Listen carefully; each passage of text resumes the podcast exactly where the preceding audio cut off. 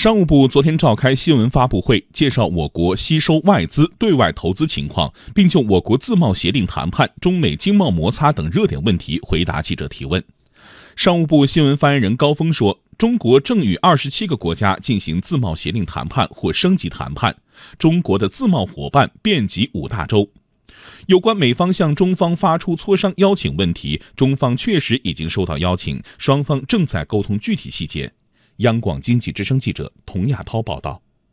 高峰介绍，目前中国已经与二十五个国家和地区达成了十七个自贸协定，自贸伙伴遍及欧洲、亚洲、大洋洲、南美洲和非洲。此外，我国还正在与二十七个国家进行十二个自贸协定谈判或者升级谈判。对外经贸大学国际经济研究院院长桑百川说。不断扩大升级的自贸协定好处多多，在自由贸易区里面，不仅仅是因为关税的下调，使得贸易的成本下降，贸易规模会扩大，而且呢，现在的自由贸易区已经涉及到更广泛的内容，投资一体、服务贸易，涉及到便利化的措施，呃等等，对于推动国家之间的经济合作、地区之间的经贸往来，都会起到非常积极的作用。桑百川说，不少与我国签订自贸协定的国家。都处于“一带一路”沿线，“一带一路”相关国家与中国达成自由贸易协定，可以更进一步的、更快的推进贸易投资的自由化和便利化，对于推动相关国家的经济贸易的发展起到很大的帮助。数据显示，今年前八个月，我国吸收外资、对外投资和对外贸易都保持平稳增长，“一带一路”沿线成为亮点。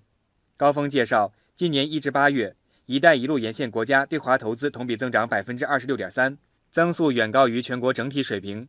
对外投资合作方面，我国企业对“一带一路”沿线的五十五个国家有新增投资，同比增长百分之十二，高于总体百分之七点八的增速。